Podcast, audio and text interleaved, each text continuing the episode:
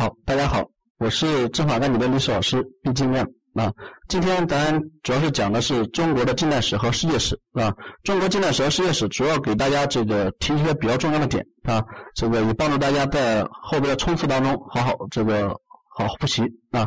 这个中国近代史，中国近代史说白了就两条线啊，一条是外国侵略中国的历史，一条是中国如何去反抗。那在这个中国近代史当中，就是中国是如何一步一步、一步一步轮半殖民半封建社会的，说白了经过四次战争，啊，这四次战争考大题可能考的可能性不大，是吧？但是考选择题肯定考的比较多，是吧？就中国如何是一步一步轮半殖民半封建社会的呢？主要是经过四次战争。那第一次战争就是这个鸦片战争。那鸦片战争以后，英国打开了中国的大门，签了一个条约《南京条约》，是吧？《南京条约》的内容。那当然，大家可以可以不需要记住，但大家起码就把这后边咱说的那几个条约能区分开来，是吧？一定要区分开来。像《南京条约》这是第一个，那像它的割香港岛啊、领事裁判权、那开放了五个通商口岸，这个稍微注意一下。后边《南京条约》最终使中国开始轮半殖民半封建社会。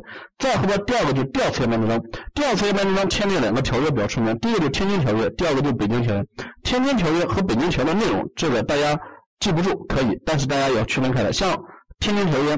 像外国公使进入北京，像外国传教士可以到内地自由传教，像开放了十个通商口岸啊，这个地方要注意一下。像后边又签订一个北京条约，北京条约主要就是什么？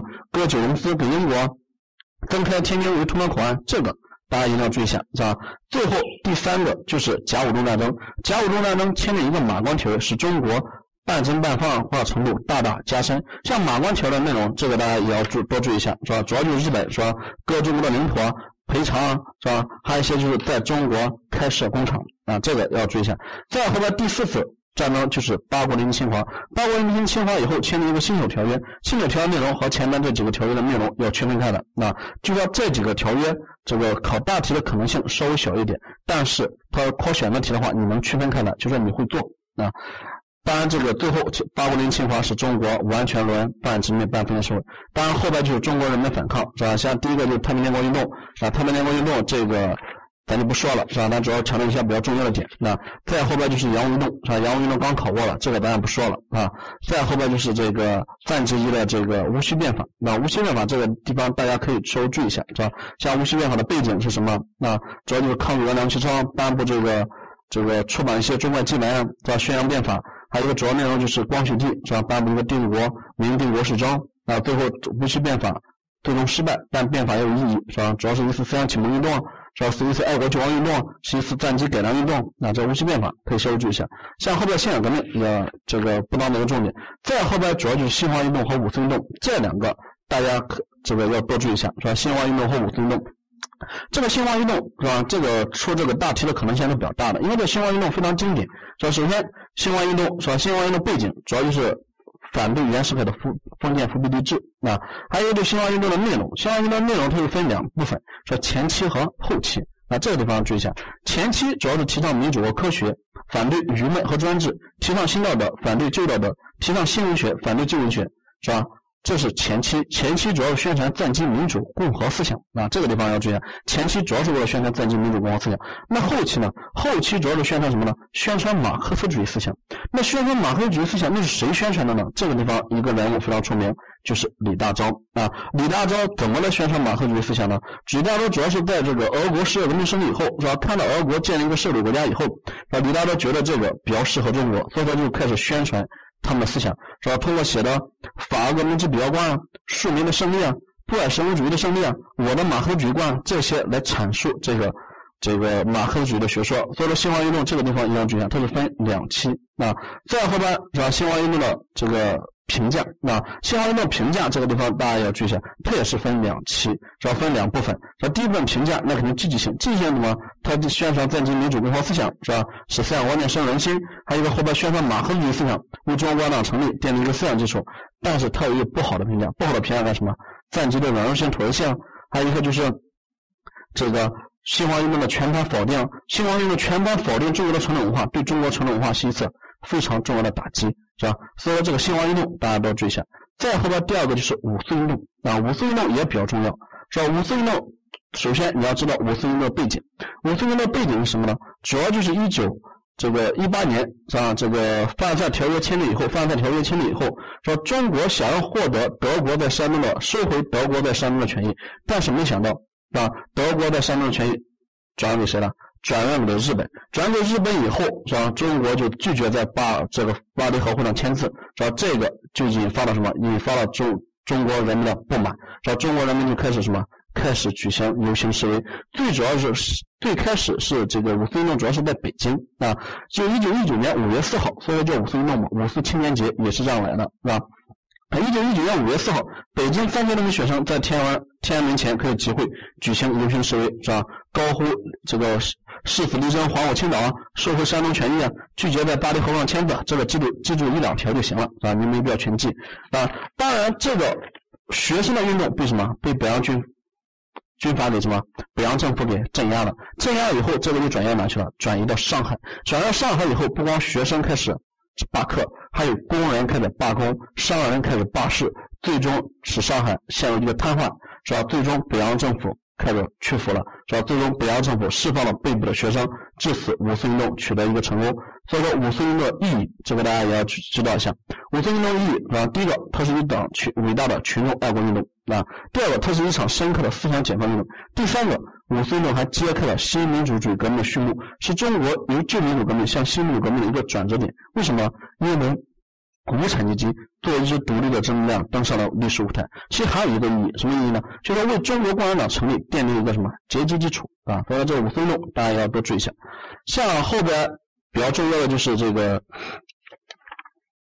这个在这个国共实验对峙里边有个红军长征啊，这个大家注意一下。红军长征的原因是吧？红军长征的过程是吧？稍微注意一下。再后边红军长征的意义，这个地方建议大家也要多注意一下。当然，在红军长征。这个过程当中有一个开一个非常重要的会议，就是这个遵义会议。遵义会议也要当做一个重点，要复习一下。那再后边就抗日战争是吧？抗日战争这个说到抗日战争的形成过程，这个大家可以稍微注意一下，是吧？抗日战争的形成过程，这抗日战争形成过程其实比较。复杂。那首先第一个就是说到了中国共产党开始发表八一宣言，号召停止内战。第二个就是说，一九三五年中国共产党召开瓦窑堡会，确立抗日民族统一战线的特别方针。第三个就西安事变的和平解决，标志着抗日民族统一战线的初步形成。最终是吧？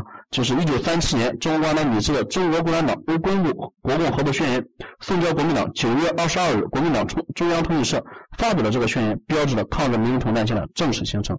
啊，这个注意一下，行了。再后面就抗日战争什么意义是吧？这个收注意一下行了。最后是整个中国的这个现代史。中国现代史大家知道三个点就行了啊，知道三个点行了。第一个中共八大啊，中共八大这个大家要多注意。中共八大什么时候召开的？中共八大召开内容，其实中共八大召开的内容比较简单，你就概括三个三句话：第一个主要矛盾，第二个集中发展生产力，第三个啊在综合评估中我国前进的经济建设方针啊，这个三个内容。评价是吧？它的评价两个，有好的，有坏的，啊，这个要多注意一下，是吧？